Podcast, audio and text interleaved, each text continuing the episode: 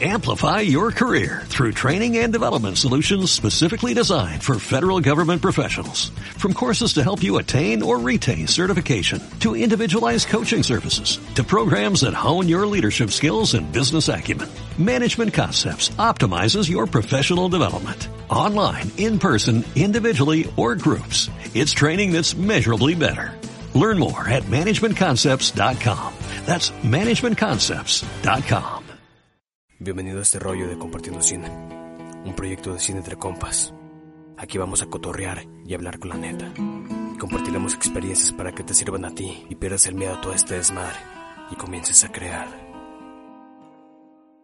Esto es Compartiendo Cine. Un saludo a todos y bienvenidos sean una vez más a Compartiendo Cine. El día de hoy pues nos están viendo un poco diferente, estamos ahí haciendo unas mejoras. Todavía no queda al 100%, pero esperamos, esperemos que dentro de poco tiempo, poco a poco vayamos mejorando el, la manera en que pueden visualizar y quizás hasta escuchar esto, ¿no? Eh, pues bueno, una vez más conmigo está Félix. ¿Cómo estás, Félix? Muy bien, contentos de estar en un capítulo más de Compartiendo Cine y recordándoles que una película con la cual compartimos las experiencias de ver la película, las expectativas, lo que disfrutamos y hasta lo que nos frustró de la película, la hace que se multiplique el gusto de verla. Bien, pues bueno, eh, sin más, comenzamos eh, con la película que tenemos preparadas para hoy. Quizá ya vieron en el título cuáles son. Pero bueno, la película con la que vamos a iniciar se llama Muerte al Verano, es una película mexicana que estuvo en su momento, en, eh, se tuvo su estreno eh, en el Festival de Cine de Morelia y hace unas semanas eh, tuvo su estreno comercial en salas de cine mexicana. Entonces, queremos hablar de esta película que viene de, de Nuevo León, ¿no? De Monterrey, Nuevo León. Muy bien. Eh, Félix, pues, ¿qué nos puedes decir de esta película? Un poco el contexto. Es una película grabada en Monterrey, Nuevo León, en un contexto de que es una ciudad industrial y que hay una zona que hace tiempo que ya no funciona como zona industrial. ahora ya tiene otra funcionalidad.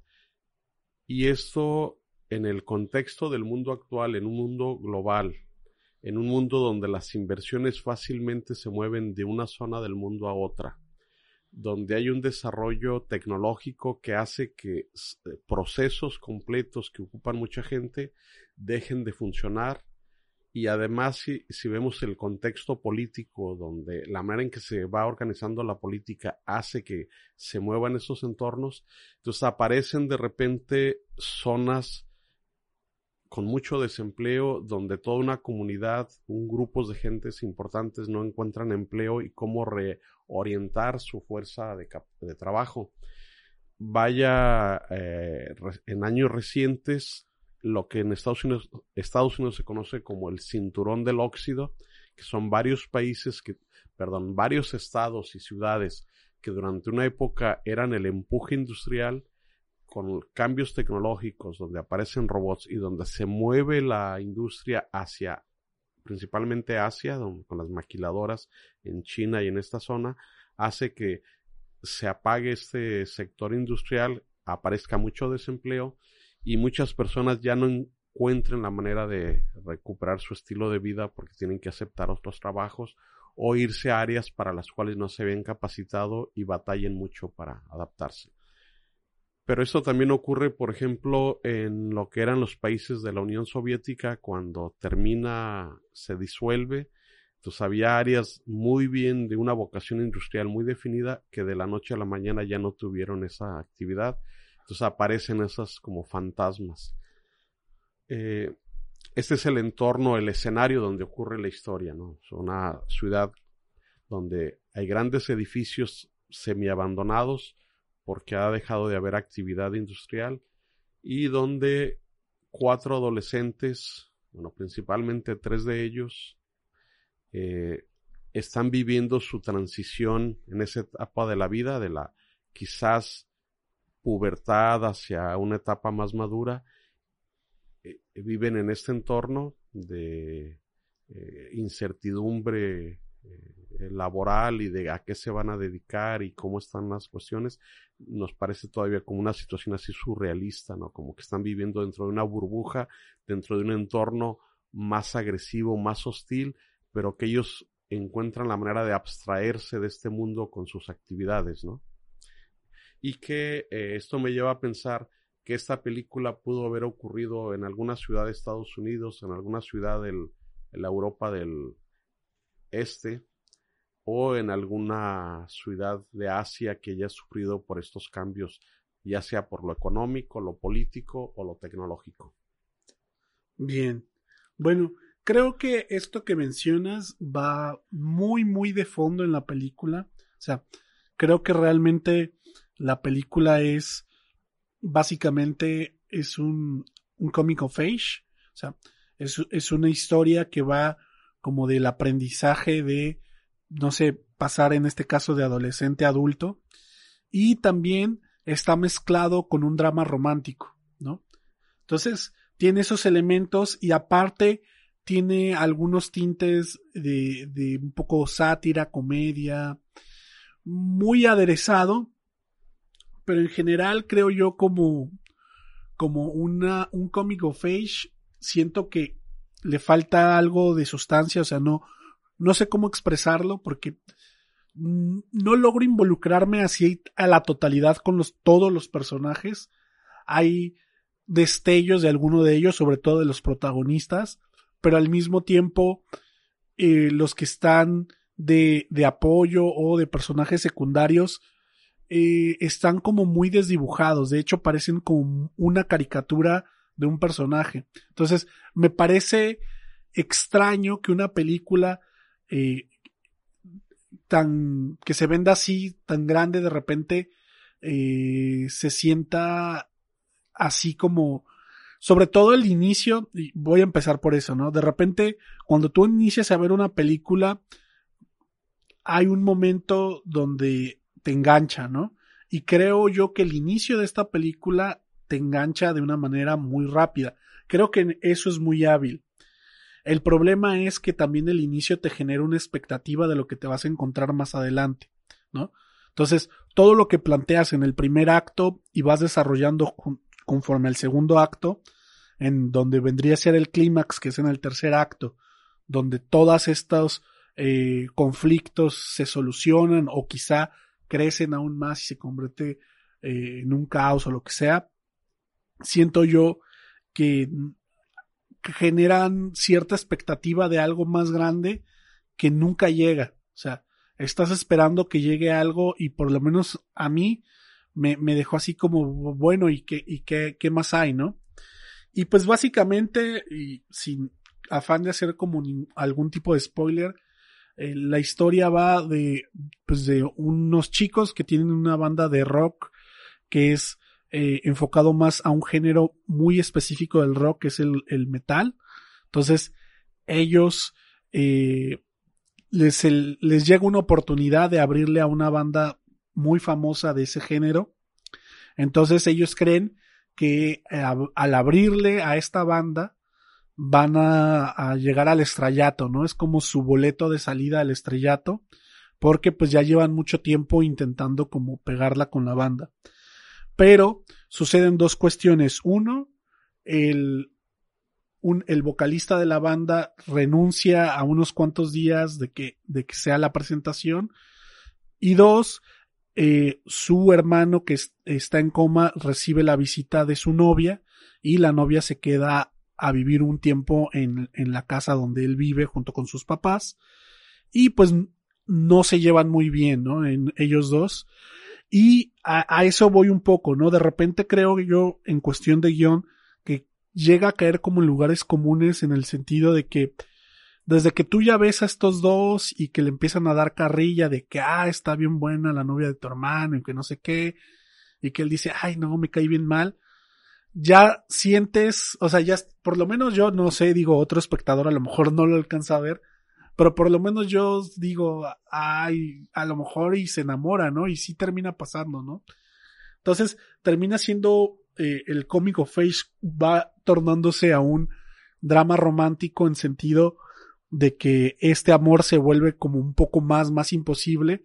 No quiero decir que suceda al final, pero todo esto que les conté pasa yo creo que en los primeros 15 a 20 minutos de la película. O sea, realmente no les dije nada relevante de la trama. Pero vaya, el, el hecho ahí, uno es, es como, pues ya sabes para dónde va. Entonces, muchas veces cuando ya sabes para dónde va la historia, a veces lo rico es el camino, ¿no? Cómo llegan. Pero aquí también el camino tampoco se me hace así como muy grandioso. Entonces, eh, siento que algo falta que quizá no puedo expresar en la totalidad, pero creo yo que tiene que ver mucho con el trabajo de los, de los personajes y el desarrollo de los personajes, qué es lo que aprenden y cómo lo aprenden, ¿no? Bien, antes de entrar yo a esto, eh, resaltar de en el entorno, qué es lo que a mí me, me gusta de esto, es que hay un polo de desarrollo del cine que es Monterrey. Eso da gusto que haya zonas donde haya producción. Eh, y resaltar eh, quienes participan en esto. Es el primer trabajo del director Sebastián Padilla Padilla, quien es, eh, al parecer, un diseñador de profesión. Y resaltar dos elementos que le aportan mucho valor a la película. Uno es el guionista, que es, ahorita les digo su nombre, es Alejandro Aldrete, que ya tiene ser aproximadamente una década trabajando en la industria. Él ha colaborado con el, perdón, el nombre de Diego Enrique Osorno. Diego Enrique Osorno es un periodista que ha incursionado en el cine en documental y ya tiene algunos trabajos sobresalientes. Él tiene una serie documental que es 1994, habla del entorno económico y político de ese año y, su trabajo, uno de los más recientes, es Vaquero de Mediodía, que es un documental sobre un escritor, poeta, que desaparece y genera un mito en esta desaparición. Eh, bueno, Aldrete colabora con él, es en la producción, o sea, está muy involucrado en, producciones desde hace mucho tiempo. También debutó en el, si no me equivoco, en 2011 como director de un largometraje. Colaboró con Cuarón en el documental Hacia Roma, que es donde Cuarón habla de la parte creativa de cómo se hizo la película Roma está muy involucrado en el trabajo en cine y es el guionista de este, de este trabajo, ¿no? habla de ese, quienes colaboran para lograr esta producción. Y el otro elemento que me parece que le aporta mucho, bueno, antes este mismo Aldrete tiene ya un trabajo premiado que es La Muñeca Tetona, que es codirector de Diego Enrique Osorno de este cortometraje que en 2017 eh, destaca y gana premios y pone en el mapa a Diego Enrique Osorno como cineasta y a partir de ahí se viene desarrollando. Bien, el otro, el otro elemento que le aporta valor desde mi punto de vista es la actriz, la protagonista, porque viene, eh, es uno de los elementos que yo quisiera que nos sorprendiera, Ana, Ana Valeria Becerril, quien viene de hacer un trabajo interesante con eh, Las hijas de Abril, que fue seleccionada en Cannes, premiada en Cannes, y, le otorga a esta misma actriz un Ariel en 2018. O sea, viene de un trabajo importante, le, le aporta algo de notoriedad a este trabajo, y es una actriz que desde mi perspectiva podemos estar viendo el, inicio de un, una actriz importante en México. Entonces son dos elementos que le, desde los colaboradores le aportan mucho valor adicional a lo que ya mencionaba, que es eh, para mí de gusto y, tener mucho interés en seguir qué se está haciendo en Monterrey. Por supuesto. Eh, yo voy a aprovechar aquí un mini momento para hacer un anuncio. Eh, el anuncio es rápido, ahorita que estás mencionando a los actores, en este momento lo más seguro es que si lo buscan ahí en YouTube o incluso en la página de Facebook, ya va a estar disponible una entrevista que tengo con Joshua Okamoto y Ana Valeria Becerril acerca de esta película. Nos platican un poco como de su experiencia, cómo llegaron al casting, cómo se enteraron del proyecto y algunas anécdotas de, dentro del proyecto, ¿no? Pero bueno, regresando a la película, eh, en cuanto a la dirección, ya, ya hablé un poco del guion y de algunas cosas que no me gustaron. Eh, en sí, la película me, me, pareció que tenía cosas muy interesantes, pero no llegué a conectar así fuertemente con ella. Pero aún así, creo que se puede destacar varias cosas. Creo que en cuestión fotográfica y dirección, que creo que es una mancuerna que siempre va como muy de la mano, hay elementos que me llaman la atención. Por ejemplo, hay unos momentos donde nuestro personaje como que tiene, como que, como que llega o que consigue ciertas cosas y entonces justo esos momentos los ilumina en, en, en ese momento de manera diferente. Y ahí me gustaría saber, igual quizá ya hablaríamos con el director en algún momento, pero me gustaría saber si hay, aparecen como unas barras de luz como incandescente alrededor no sé exactamente eso qué significado le quisieron dar. Yo lo interpreto un poco como, como el éxtasis o la emoción del momento, ¿no? Pero igual y significan otra cosa o están ahí nada más como puro apartado estético. Pero no estoy seguro, por lo menos yo no pude descifrar así a primera vista si esos, esas barras de luz eran las ponían ahí y, son reales o son generadas artificialmente, eh, ya sea en, efectos de postproducción y efectos especiales o algo así, ¿no? Que creo yo que si fueran efectos especiales están muy bien hechos y si no, pues me gustaría saber cómo hicieron para, para que aparecieran ahí, ¿no? Ese, ese es un tema que, que me llamó mucho la atención. Y el otro tema es cómo retratan la, la, la, ciudad de, de, Monterrey. Creo que, y hablando un poco de esto que mencionas de lo que se está haciendo en las ciudades que no es la Ciudad de México, que no es el Distrito Federal, qué retratos hay de la ciudad, ¿no? Porque ya sea consciente o inconscientemente, siempre hay un retrato de la ciudad que queda ahí marcado, ¿no? Entonces, creo yo, por ejemplo, y contraponiéndola con otra película que fue muy popular hace unos cuantos meses, que es Ya no estoy aquí, que tiene un retrato de la ciudad eh, de Monterrey eh, muy, muy fuerte, que es un retrato de un, de un, de un año, de unos años anteriores, ¿no? En la época del sexenio de Felipe Calderón, donde se desató mucha violencia, e, etcétera, ¿no? Entonces, ves ese retrato de la ciudad y lo ves desde el lado, eh, pues, más del barrio, ¿no? Y creo que es, aquí estamos en un plano medio, porque tenemos que entender que como toda ciudad tiene, tiene varias caras y tienes varios puntos de vista, ¿no? Creo que el punto de vista que elige el director de La Parra para, para Ya no estoy aquí tiene mucho que ver con... Bien, en lo que Caleb se, recupera.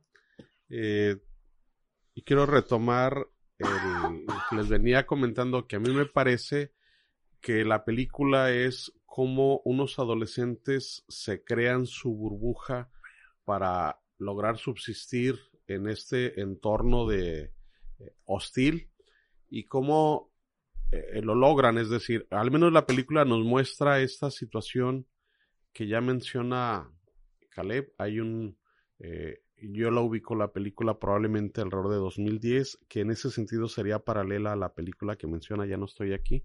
Es decir, hay un entorno muy violento, pero este entorno parece ser que no los afecta directamente, es decir, los vemos caminar por la calle y ver muertos, los vemos ver en un entorno de narcotráfico, pero ellos como que pasean por ahí sin que los afecte directamente, más que como si cruzaras el río y te salpicara un poco de agua, y les salpica un poco de sangre, resultado de estos muertos alrededor. Pero siempre como algo que no los toca directamente, está ahí un poco de fondo.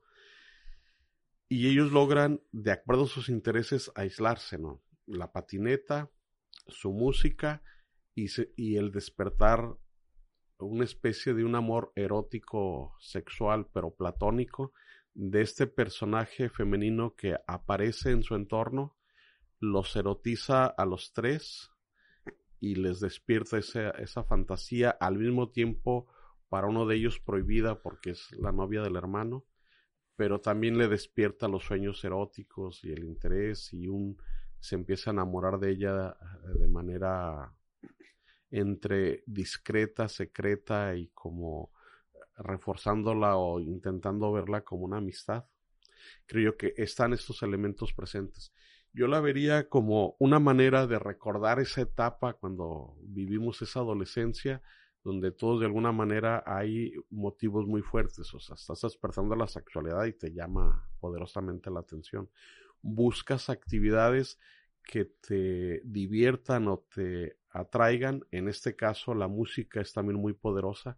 ¿Cuántos adolescentes no quieren ser estrellas de rock y eso los lleva a tocar un instrumento, formar una banda, etcétera?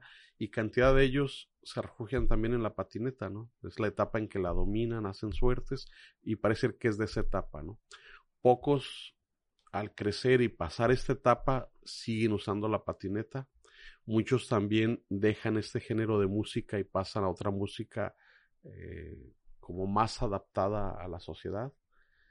Y esto lo vemos en, eh, es esta etapa que creo yo que a muchos nos lleva a recordar ese momento y eso creo yo que es el vínculo que puede darnos de simpatía con los personajes, ¿no? Que están viviendo esta transición y de alguna manera la sufren, la disfrutan, pero también me da esa sensación de que te genera un entorno un poco abstracto, mágico. Yo también no entendí ese código de esas barras de neón.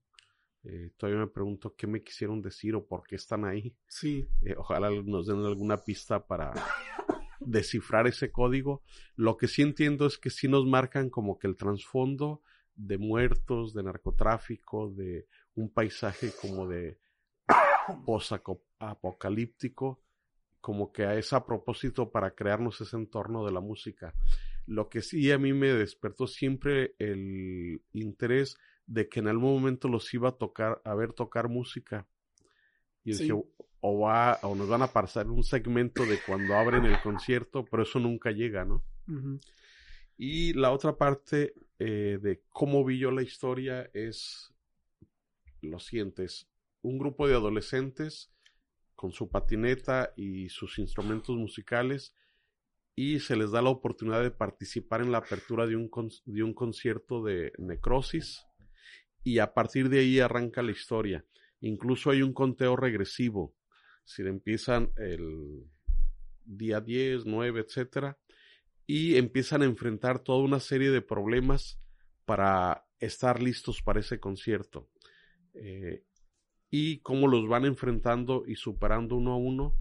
Eh, esto es lo que el hilo narrativo de cómo nos lleva esta situación y aparentemente el objetivo es lograr estar en ese concierto porque puede representar para ellos, y así se lo, entienden, el inicio de una carrera como estrellas de rock. Pero paralelo a esto hay un drama familiar, o sea, un hermano enfermo en estado vegetal y que está la pregunta de si va a despertar o no. Claro. Y al final estas dos cosas se mezclan para resolver el clímax de la película. Bien. Bueno, ahora sí, creo que ya estoy de vuelta después de un, de un largo proceso. espero no se haya escuchado muy fuerte.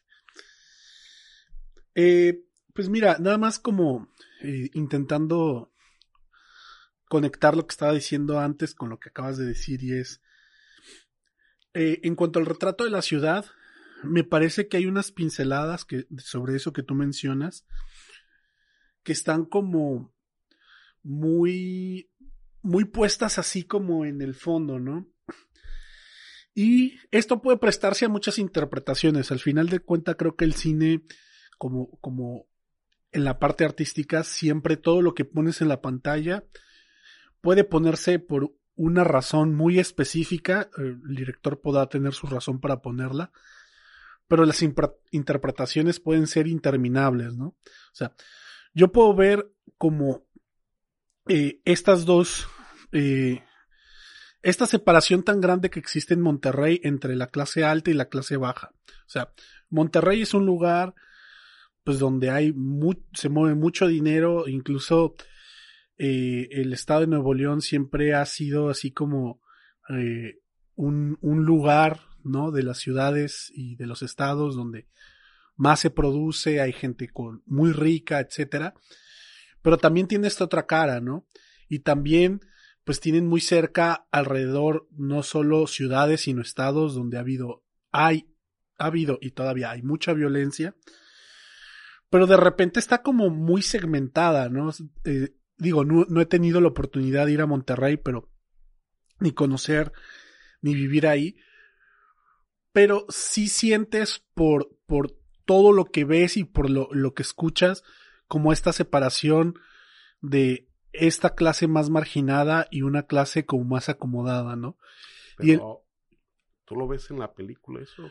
¿Qué es lo que ves que te representa eso que a, a, lo que voy a eso es, es cómo la, y, y, y, por eso hago la conexión, por ejemplo, con la película de Ya no estoy aquí, ¿no? Que es el punto de vista de la clase, podríamos decir, más marginada, ¿no? Viven en los barrios, viven, ven la muerte de cerca y ven todo, ¿no? Y de este otro lado, si bien no son personas acomodadas, se ve como que son clase media o algo así, pero sí viven como ya en una burbuja un poco diferente donde sí puedes ver ahí los muertos, sí puedes ahí ver las cosas, pero, pero no, no, no las ves de frente, ¿no? Entonces es, estás como un poco alejado de eso. Entonces, si bien igual no significa que así sea o esté puesto de esa manera, yo lo interpreto así. de que tenemos unos personajes que están viviendo en su mundo, que están, este, que tienen sus sueños de querer salir, de triunfar y lo que sea, pero eh, están muy alejados de, de, la realidad que, de lo que en verdad está pasando dentro de su entorno, ¿no? Y a pesar de que la ven y, y ahí están los, los, los cadáveres y todo eso, es como ellos están viviendo en, en, en su propia fantasía, ¿no?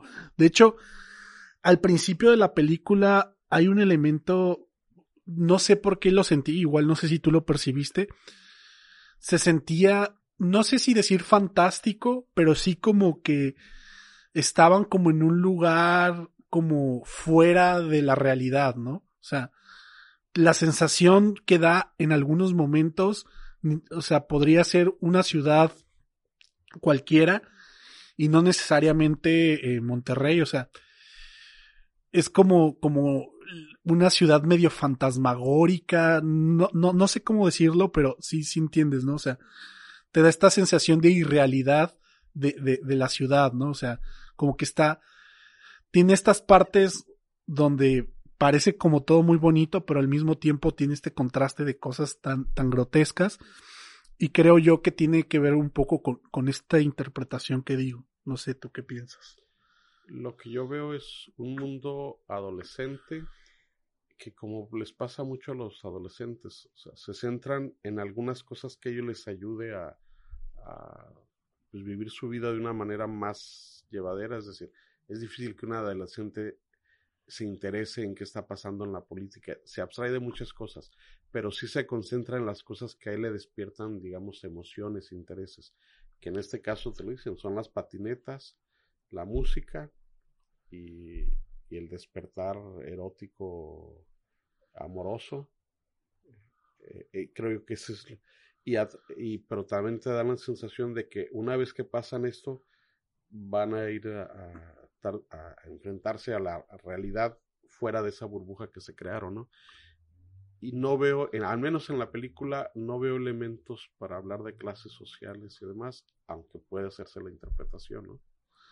Claro. No, no, para nada, no, hay un, no hay elementos per se, o sea, porque no va de eso la película, pero sí, sí te dan pistas. Por ejemplo, todo el inicio de la película donde la narración en off te dice mi mamá hizo esto y ya por eso no está porque se la pasa trabajando y mi hermano y mi papá y ta ta ta y pues yo me abstraigo Yo soy haciendo esto, yo ¿no? soy adolescente y Sí, entonces habla como de esta, eh, incluso puede también tener esta como problemática social que tampoco se desarrolla, pero está así como nada más una pinceladita de cuando pues el- los hijos están solos, ¿no? Sí, también un poco y porque pues todos tienen que trabajar para mantener, porque pues están en una ciudad no sé qué tan cara sea, pero pues tienen que pagar todo y encontrar la manera de, sobrevivir, ¿no? Y pues el, el chico pues no se ve que viva mal, la casa se ve que es una casa amplia. Entonces, hay cosas ahí que tú puedes encontrar en cómo es, cómo vive. Ah, por ejemplo, cómo está retratado, y por eso pongo como contrapunto el personaje principal de Ya no estoy aquí. Cómo vive, cómo es su casa, cómo son los barrios donde normalmente transcurre su vida, etcétera, ¿no? Pues sí, yo en- en resumen diría que es un paseo por un periodo breve en un grupo de adolescentes que se entusiasman en abrir un concierto de rock y te cuenta ese breve periodo en lo que se plantean esa meta, los obstáculos que van teniendo, paralelos a un drama familiar de un enfermo que no sabe si se queda vegetal de por vida o despierta, ¿no? Y cómo entrelazan est- estos dos, estos eh, aspectos paralelos. Eh, y eh, pues a quien la vaya a ver, porque también todavía no se estrena, es uno de los... No, sí, ya, ya se estrenó este, este fin de semana. Ah, bueno. Bueno, cuando la primera vez que yo escuché no se había estrenado, eh, era una de las cosas que de las cuales me sentía eh, una satisfacción, un gusto, una vanidad particular de poderles comentar esta película antes de que saliera a estreno. No lo vamos a lograr, pero aún así creo que va a llegar a buen tiempo esto. Eh, anticipar un poco una película que va a empezar a circular en carteleras. ¿Qué pudieran encontrar en ella? Es esto un viaje en una etapa de los adolescentes que tienen mucho interés en la música, en la patineta y tienen un despertar muy poderoso, erótico y sensual en situaciones no muy adecuadas, como nos suele pasar a muchos, de que cuando empieza a despertar no es en el mejor entorno ni con la persona más ideal, pero pues es lo que le toca a cada quien, ¿no? Claro. Yo nada más quisiera abordar un pequeño detalle antes de, de cerrar. Y es el tema de lo que mencionabas acerca de la actriz Ana Valera Becerril. A mí me tocó ver la película anterior que mencionaste, Las hijas de Abril, y me parece que ahí hace un papelón. Y en esta película debo decir que es creo que de lo más destacable que hay en general. O sea, no estoy diciendo que todos actúan mal, todos actúan bien. Pero es que ella desprende un carisma tan natural y, tan único en, la pantalla que hasta tú como espectador te puedes enamorar de ella, ¿no? Creo que es, es, es algo muy natural de, de la actriz. Creo que sí eh, sería interesante verla interpretando otro tipo de, de papeles en otro tipo de circunstancias. Creo que aquí lo hace bastante bien y cumple. Muy bien. De acuerdo. Bien, pues si no hay nada más, yo creo que con esto cerramos eh, Muerte al Verano. Esperando que si les interesa algo que dijimos, la vean, apoyemos al cine mexicano. Y sobre todo una película que está hecha en otra ciudad muy grande, que es eh, Monterrey. Bueno, eh, pasamos a la siguiente película que tenemos preparada el día de hoy. Esta película se llama A Song, es una película taiwanesa de un director que ya está consagrado en el cine taiwanés y que creo que habla de cosas eh, muy profundas y que creo que reflejan mucho la idiosincrasia de, del pueblo taiwanés. Creo que eh, es una película que te lleva muchas reflexiones. Pero bueno, no sé, ¿tú qué puedes mencionar de esta película, Félix? Eh, bueno, primero eh, ubicar un poco el contexto. Primero yo diría que esta es una película muy atemporal.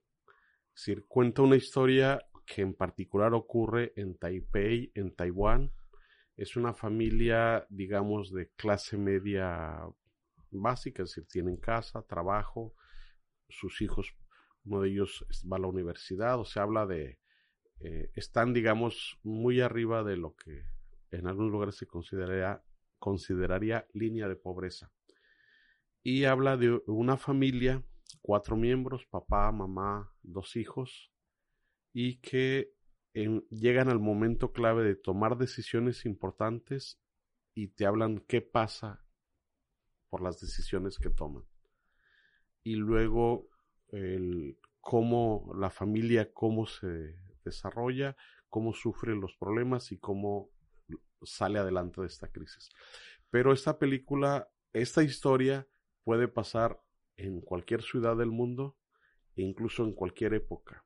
Nos podemos remontar a, dos mil años atrás y creo que podemos ver una historia similar, Entonces yo la veo en un contexto muy atemporal que puede pasar en cualquier eh, lugar. Y básicamente yo veo aquí, lo interpreto de esta manera, una historia muy universal es la el hijo pródigo que está en la Biblia. Entonces, me da la impresión que el director, que también es guionista, dijo, a ver, esta historia del hijo pródigo, ¿cómo sería actualmente y en una familia fuera del contexto que nos plantea, la Biblia? La Biblia nos plantea como una familia muy bien acomodada, con tierras y demás, dos hijos, uno decide irse y eh, digamos el mal camino, otro por el buen camino y tal. Entonces, aquí qué sería? Pues igual, nada más que aquí aparece la mamá, en la Biblia no aparece. Entonces aquí aparece la mamá jugando un rol importante, el papá, el hijo descarriado, el buen hijo, y las decisiones que van tomando, qué giros van dando, y al final, un final parecido al del hijo pródigo con el padre, esa, eh, bueno, aquí, perdón a los que puede ser un spoiler, pero al final hay un, eh, de alguna manera se arreglan las cosas entre el padre y el hijo, ¿no? Después de haber pasado por muchas cosas. yo lo vería como una interpretación muy libre de este esquema básico de el hijo pródigo en un drama entre dos personajes que es el padre y el hijo, cómo viven en un conflicto y cómo logran superarlo. Claro. Yo, yo, yo veo esta película como una cosa que, que te lleva a pensar y creo que la puedo unir de alguna manera con la película de la que hablamos anteriormente, de Muerte al Verano, porque creo que tiene que ver algo con los arranques de la adolescencia y las decisiones que a veces uno toma de manera precipitada sin pensar.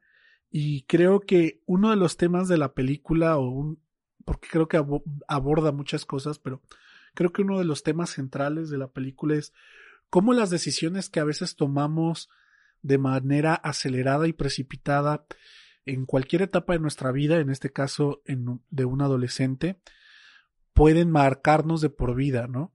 Y no solo marcarnos a nosotros, sino marcar a gente que está alrededor de nosotros eh, de manera, eh, pues, de alguna manera que no tenían ellos nada que ver con lo que, con la acción en sí, pero por eh, ser cercanos a, nosotros pueden terminar afectados por esa decisión, ¿no? En este caso, pues sí, vemos la, la historia que creo que el protagonista realmente es eh, el hijo, que creo que se le dicen Azón, una cosa así, o sea, no, no, no voy a eh, eh, intentar. Es muy simple, todos los nombres empiezan con, a, guion, uno es Jo, A, Jo, otro es A, Jao, A, Buen, y la mamá es así, rompe el patrón y es Queen. sí. Pues mira, no me voy a meter en nombres así porque realmente no, lo mío, o sea, para mí como... Pero el hijo es Ajo. Ajo. Y de hecho tienen un nombre muy parecido él y el, hermano, ¿no? Pero bueno, eso ya es tema de, otra cosa. El, el, el, tema es que el Ajo es el, es el protagonista, creo que en él se centra la mayoría del tiempo la película y es el que se va desarrollando y vamos viendo diferentes etapas de su vida. Pero una, una cosa que, que me llamó la atención y quiero resaltar del, por ejemplo, de lo que dije de la película anterior, siempre hay un momento donde una película te engancha, ¿no? Y en este momento creo que la película te engancha desde el segundo uno y creo que eso es de una maestría fenomenal. O sea, ya te, te, te plantea una situación, o sea, ya desde el principio hay acción, ya hay peligro, ya te genera dudas, no sabes qué está pasando, te desconcierta, pero todo eso que plantea en tan solo una secuencia de unos escasos minutos al principio, a partir de eso, toda la película es el cimiento de todo lo que vamos a ver después, porque es justo esa acción la que hace que se detone todo lo demás, ¿sí? Entonces, hay, hay un, hay una cosita en el, en, en el, en el argot de los guionistas o una, como una palabrita que le llaman el incidente incitador. Tiene otros nombres, pero el incidente incitador es el momento donde se quiebra lo que le llaman el status quo o el, el mundo ordinario, ¿no? De, de nuestro personaje y lo, lo fuerza a tomar decisiones o es encaminado a ir a tener que hacer algo o a ir a un camino donde no esperaba ir o no quiere ir, pero ya no le queda de otra, ¿no? Y en esta película realmente nunca vemos cuál es el status quo, en ningún momento vemos cuál es el mundo ordinario porque desde el principio rompe, o sea, empieza con lo que vendría siendo el incidente incitador y a partir de ahí va todo hacia adelante, pero a través de, de, lo que vamos viendo hacia enfrente con el desarrollo de los personajes, podemos entender un poco qué hay detrás de ese primer momento que nos que vemos en la película. Y debo decir que, que, que ir haciendo eso, ir construyendo eso, sin necesidad de flashbacks, incluso sin necesidad de una voz en off, pero que lo vayas entendiendo con las acciones de los personajes, con los diálogos que se que van diciendo uno a otro, con pequeñas frases, con miradas, etcétera, y vayas comprendiendo todo este mundo que había detrás de, antes de este incidente y que ha afectado en este nuevo mundo que se creó después de ese incidente, me parece de, de una gran maestría. O sea, tanto el guion como la dirección te mantienen pegados a la pantalla todo el tiempo, siendo que es una película muy dramática. O sea, creo que eh, vas de un, o sea, creo que te lleva el corazón de un lado a otro, vas ahí con los personajes. Eh, híjolas, yo creo que, que e, es una, es una película que, que, para aquellos que disfrutan este tipo de, de, de películas como con, que te evocan sentimientos más fuertes, que no necesariamente tienen como finales muy felices o, eh, o, y que te pueden llevar a pensar ciertas cosas de cómo somos, cómo nos relacionamos, eh, cómo, cómo se ve la vida y sobre todo creo que refleja mucho cómo, cómo, cómo es, cómo son las expectativas de los padres hacia los hijos, ¿no? Recuerdo hace poco que hablamos de una película, pero que esta era en China, pero creo que es una, que tienen ciertas similitudes porque Taiwán tiene cierta parte de la cultura eh, china, porque incluso me parece que hablan el mismo idioma uh, en mandarín.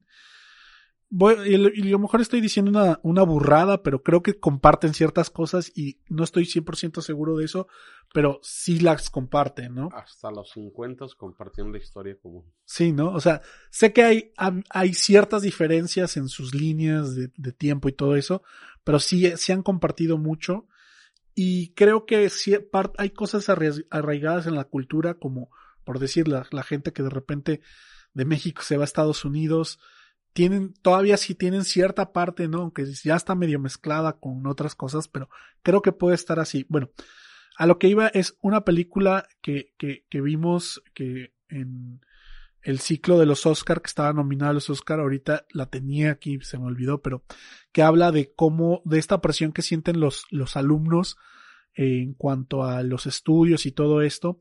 Creo que se refleja un poco aquí, aunque no está totalmente direccionada a eso, es cómo se sienten, o sea, cómo hay un hijo, por así decirlo, bueno y uno malo, o uno que eligió un buen camino y otro no, según las perspectivas de, los padres, y cómo el, el hijo que parece que está tomando el buen camino tiene una presión muy fuerte, en cambio el otro hijo que parece que tomó el mal camino, pues realmente no se siente con esa misma presión. Y, ahí hay un tema también que exploran de esta, eh, no sé, eh, como, como esta presión de los padres, como que los hijos sean perfectos y por eso de repente rechazan mucho a este otro hijo que no cumple las expectativas que tanto social y como ellos como padres quisieran de él, incluso eh, por ahí hay una frase que dice que, que lo, que, que no, no que no lo quiere, pero que es como una deshonra para él, ¿no? Entonces,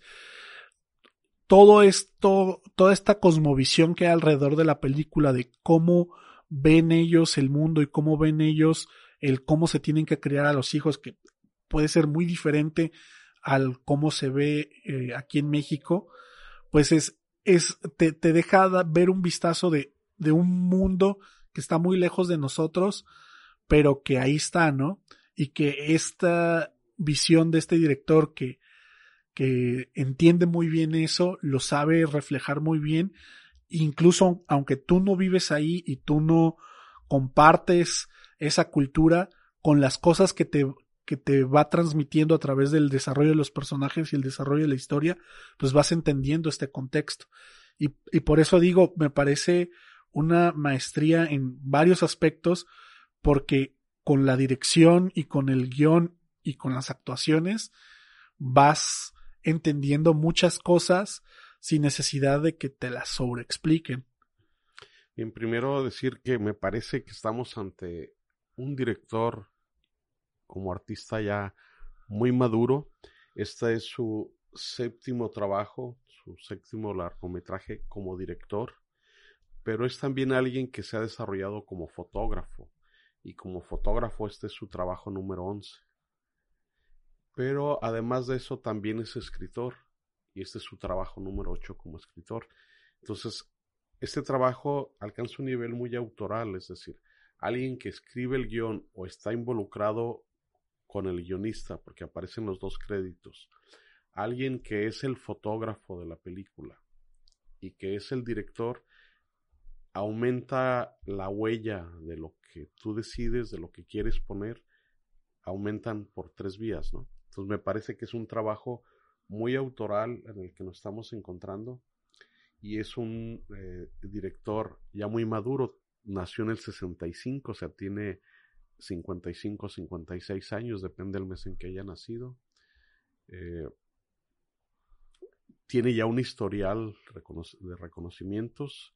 Esta película estuvo compitiendo para ser representante de Taiwán en, los Óscares. Eh, y el, equipo de trabajo es sobresaliente, es decir, los cuatro actores que están en los trabajos principales tienen premios y amplio reconocimiento en Taiwán y en la parte de Asia y que se están abriendo camino hacia eh, el mundo occidental, es decir, el mundo a nosotros, esta película nos está llegando. Eh, entonces, esta parte autoral muy bien respaldada por el equipo técnico y un guion que se nota el trabajo. Es decir, continuamente nos presentan algo y hay un dato que no aparece o algo que nos liga con una escena posterior y que nos permite como armar el rompecabezas, ¿no? Sabemos algo, vemos que le faltan piezas y van apareciendo más adelante, ¿no? Y se habla de que pues, estuvo pensado el guion y cómo lo fueron eh, relacionando. Ahora, desde el punto de vista autoral yo veo que como que se planteó dos, dos ideas. Una es, tiene que ver con el concepto del sol como las expectativas y lo que ilumina y hace que resplandezca algo, pero al mismo tiempo puede crear una sobreexposición que incomode. Y uno, el, el hijo mayor, hay un momento en que lo dice en un diálogo, eh, y gráficamente te lo muestra muy claramente. Están en el zoológico, hay un sol esplendoroso, pero los animales del zoológico están todos en la sombra. Es decir, ese sol esplendoroso después de un cierto tiempo incomoda y te, te, afecta, de tal manera que necesitas esa sombra para protegerte, ¿no? Entonces, él ante la vida más o menos te plantea de que las expectativas pueden ser una carga muy pesada y que en algún momento necesitas esa sombra para recuperar energía o, quitarte esa eh, exigencia sobre ti mismo, eh, por un lado. Y por otro lado, durante toda la película hay una frase relacionada a tomar decisiones. Que es, tu día, toma las decisiones que afectan tu vida o algo así. Y es el eje de toda la película y tiene que ver con el desenlace cuando eh, la esposa le reclama, diciendo, oye, no estás ayudando en esto, y él le confiesa una serie de cosas que ha hecho, contestando, diciendo, oye, tú toda la vida me estás diciendo este lema, pero no haces nada por vivirlo como pregonas, ¿no? O es como tu discurso, tu motivación hacia los demás, pero no veo que tú hagas algo al respecto, ¿no? Sí, y, y sobre todo ahí creo que hay una revelación muy fuerte, porque esa revelación eh, hace que cambie como tu punto de vista acerca como de, de, los personajes, ¿no? Y habla mucho de, de realmente qué, qué estás esperando, qué, qué ves, ¿no? O sea, creo que, eh, como, como decía al principio, uno de los temas principales de la película es eh, cómo ciertas decisiones afectan tu vida, pero en la ramificación de esa, de, ese, de ese tema central o principal, puede, siempre hay como temas adyacentes o cosas que rodean ese tema principal que lo van fortaleciendo, ¿no? Y un tema es acerca de las expectativas, ¿no? Cómo pueden eh, afectarte tanto positiva como negativamente las expectativas que tienen de ti y cómo esas expectativas de ti pueden llevarte a tomar también buenas o malas decisiones, ¿no?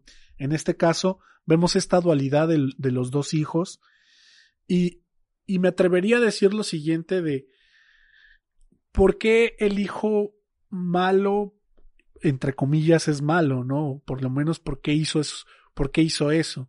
Entonces, vamos viendo, por lo menos en el desarrollo de los personajes, cómo ha sido el trato hacia los dos, ¿no?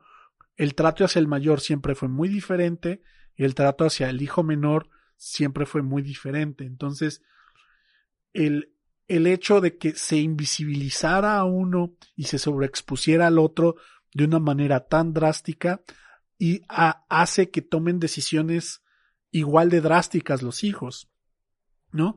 Uno porque ya no soporta más la sobreexposición, mientras tanto el otro pareciera que está pidiendo a gritos atención, ¿no?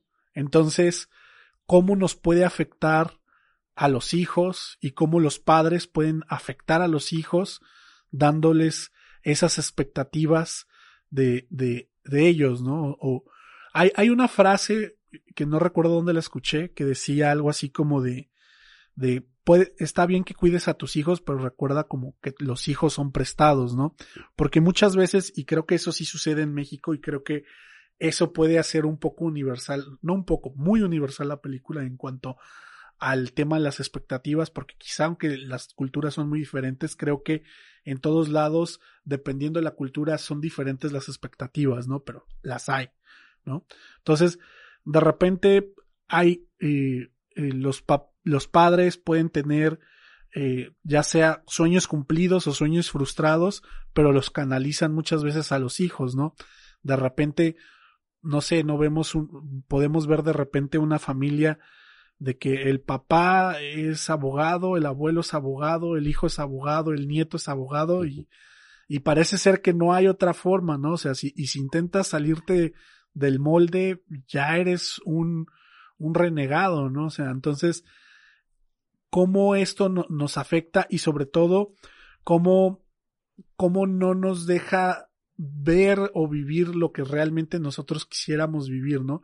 Tanto los papás en tratando de controlar algo que es incontrolable y como los hijos no sabiendo cómo expresarlo, ¿no?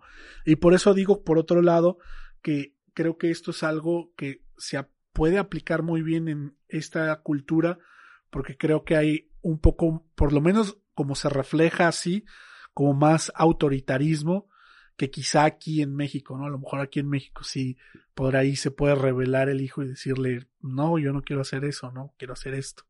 Pero bueno. Hay una película con la que se vincula que se llama Las olas. Es una película en Estados Unidos y en el, en el centro que tratan la misma situación. Yo sí creo que es algo más universal la relación padre-hijos.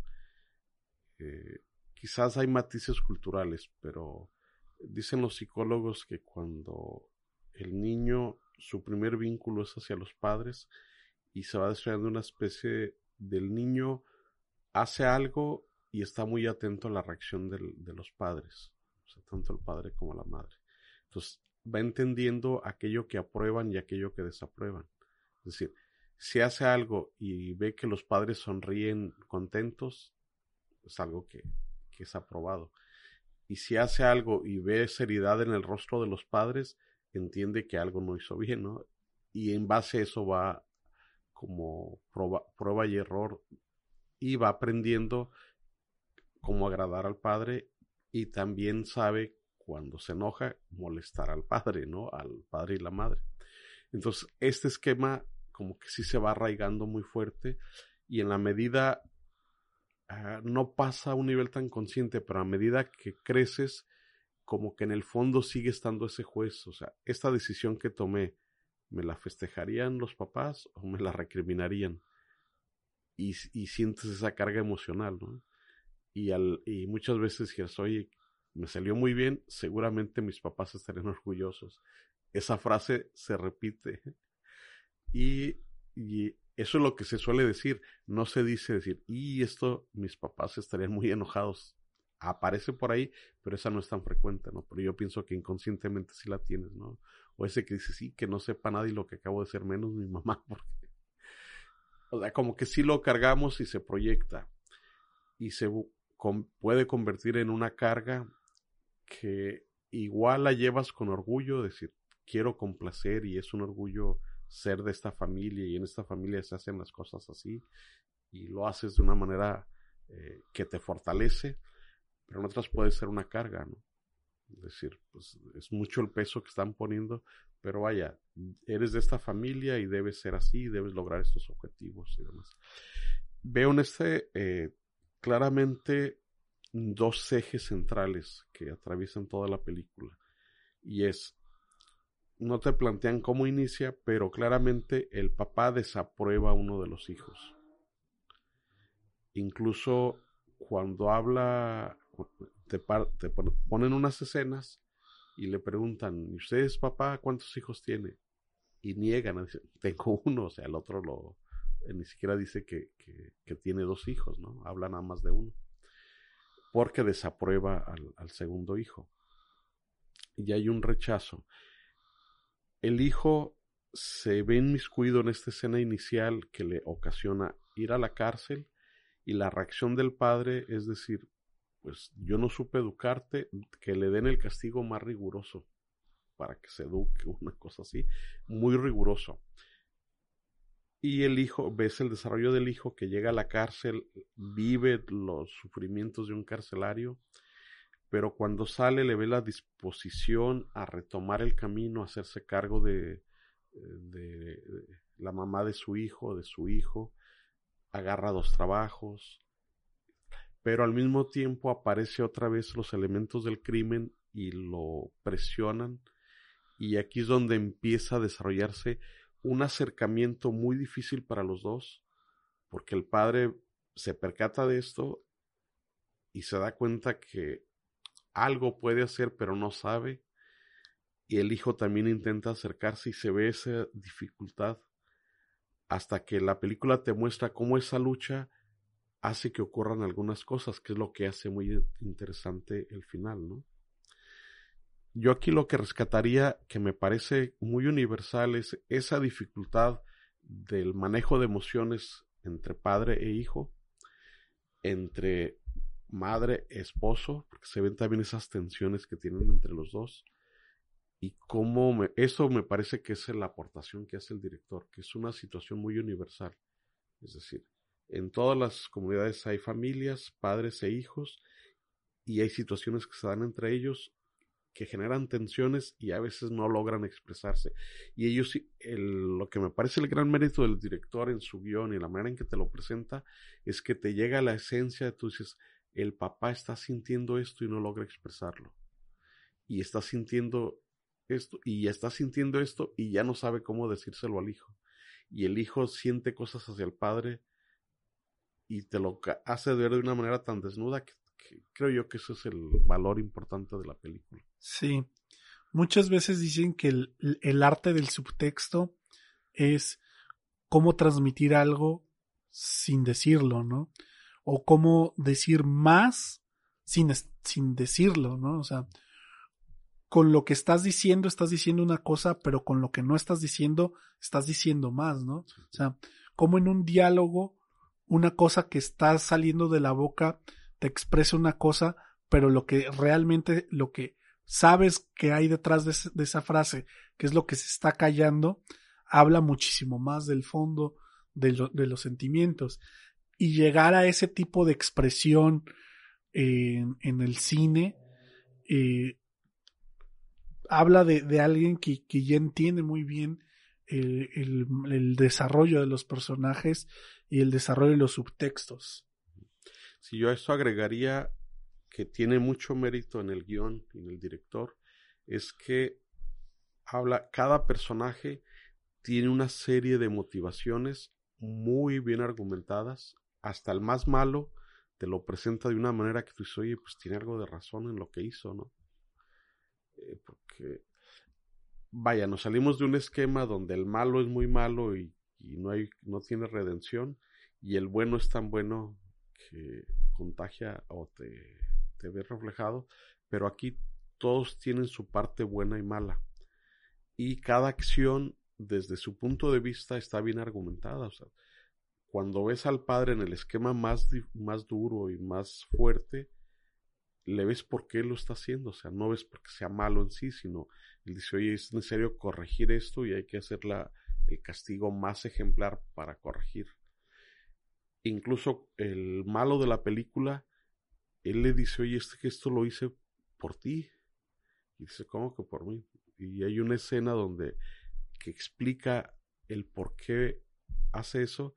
le dice, es que tú viniste y me dijiste que te estaban molestando y que, y si yo no lo dudé, yo fui a ayudarte y fuimos a hacerle, a hacerte respetar por él. Dice, oye, pero te pasaste. No, pero lo hice por ti. O sea, argumenta por qué hizo eso y te muestra sus argumentos y ya desde ese punto dice, oye, pues no era tan, tan malo como pudiera ser, estaba siendo solidario con un amigo, ¿no? Y así cada uno...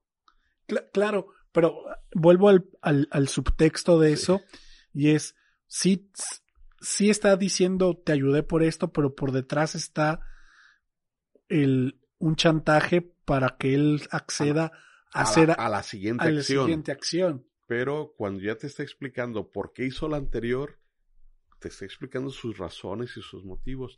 Y hay otro diálogo también muy fuerte con el papá, donde él le dice, no, pues es que esto es por esto y por esto, y tú eres así y así, y se confrontan.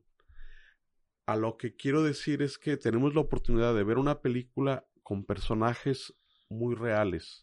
Es decir, nadie es totalmente bueno ni malo, entonces nos presentan personajes con esas dos facetas, incluso como una especie de revelación en, en su proceso a donde llegan a descubrir cosas que quizás ellos no sabían que tenían o que podían expresar, ¿no? Y eso le da una riqueza enorme a la, a la película. Por supuesto. Y es, es increíble el, el trabajo autoral porque aquí tenemos a un director que es guionista, director y fotógrafo, ¿no?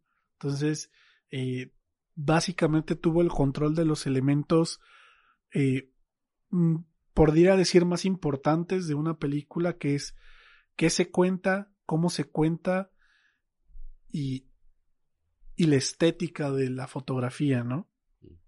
Entonces, en ese sentido, creo que es algo que, que no, no hay que perderse y que aunque es una película que está auspiciada por Netflix, está muy escondida, ¿no?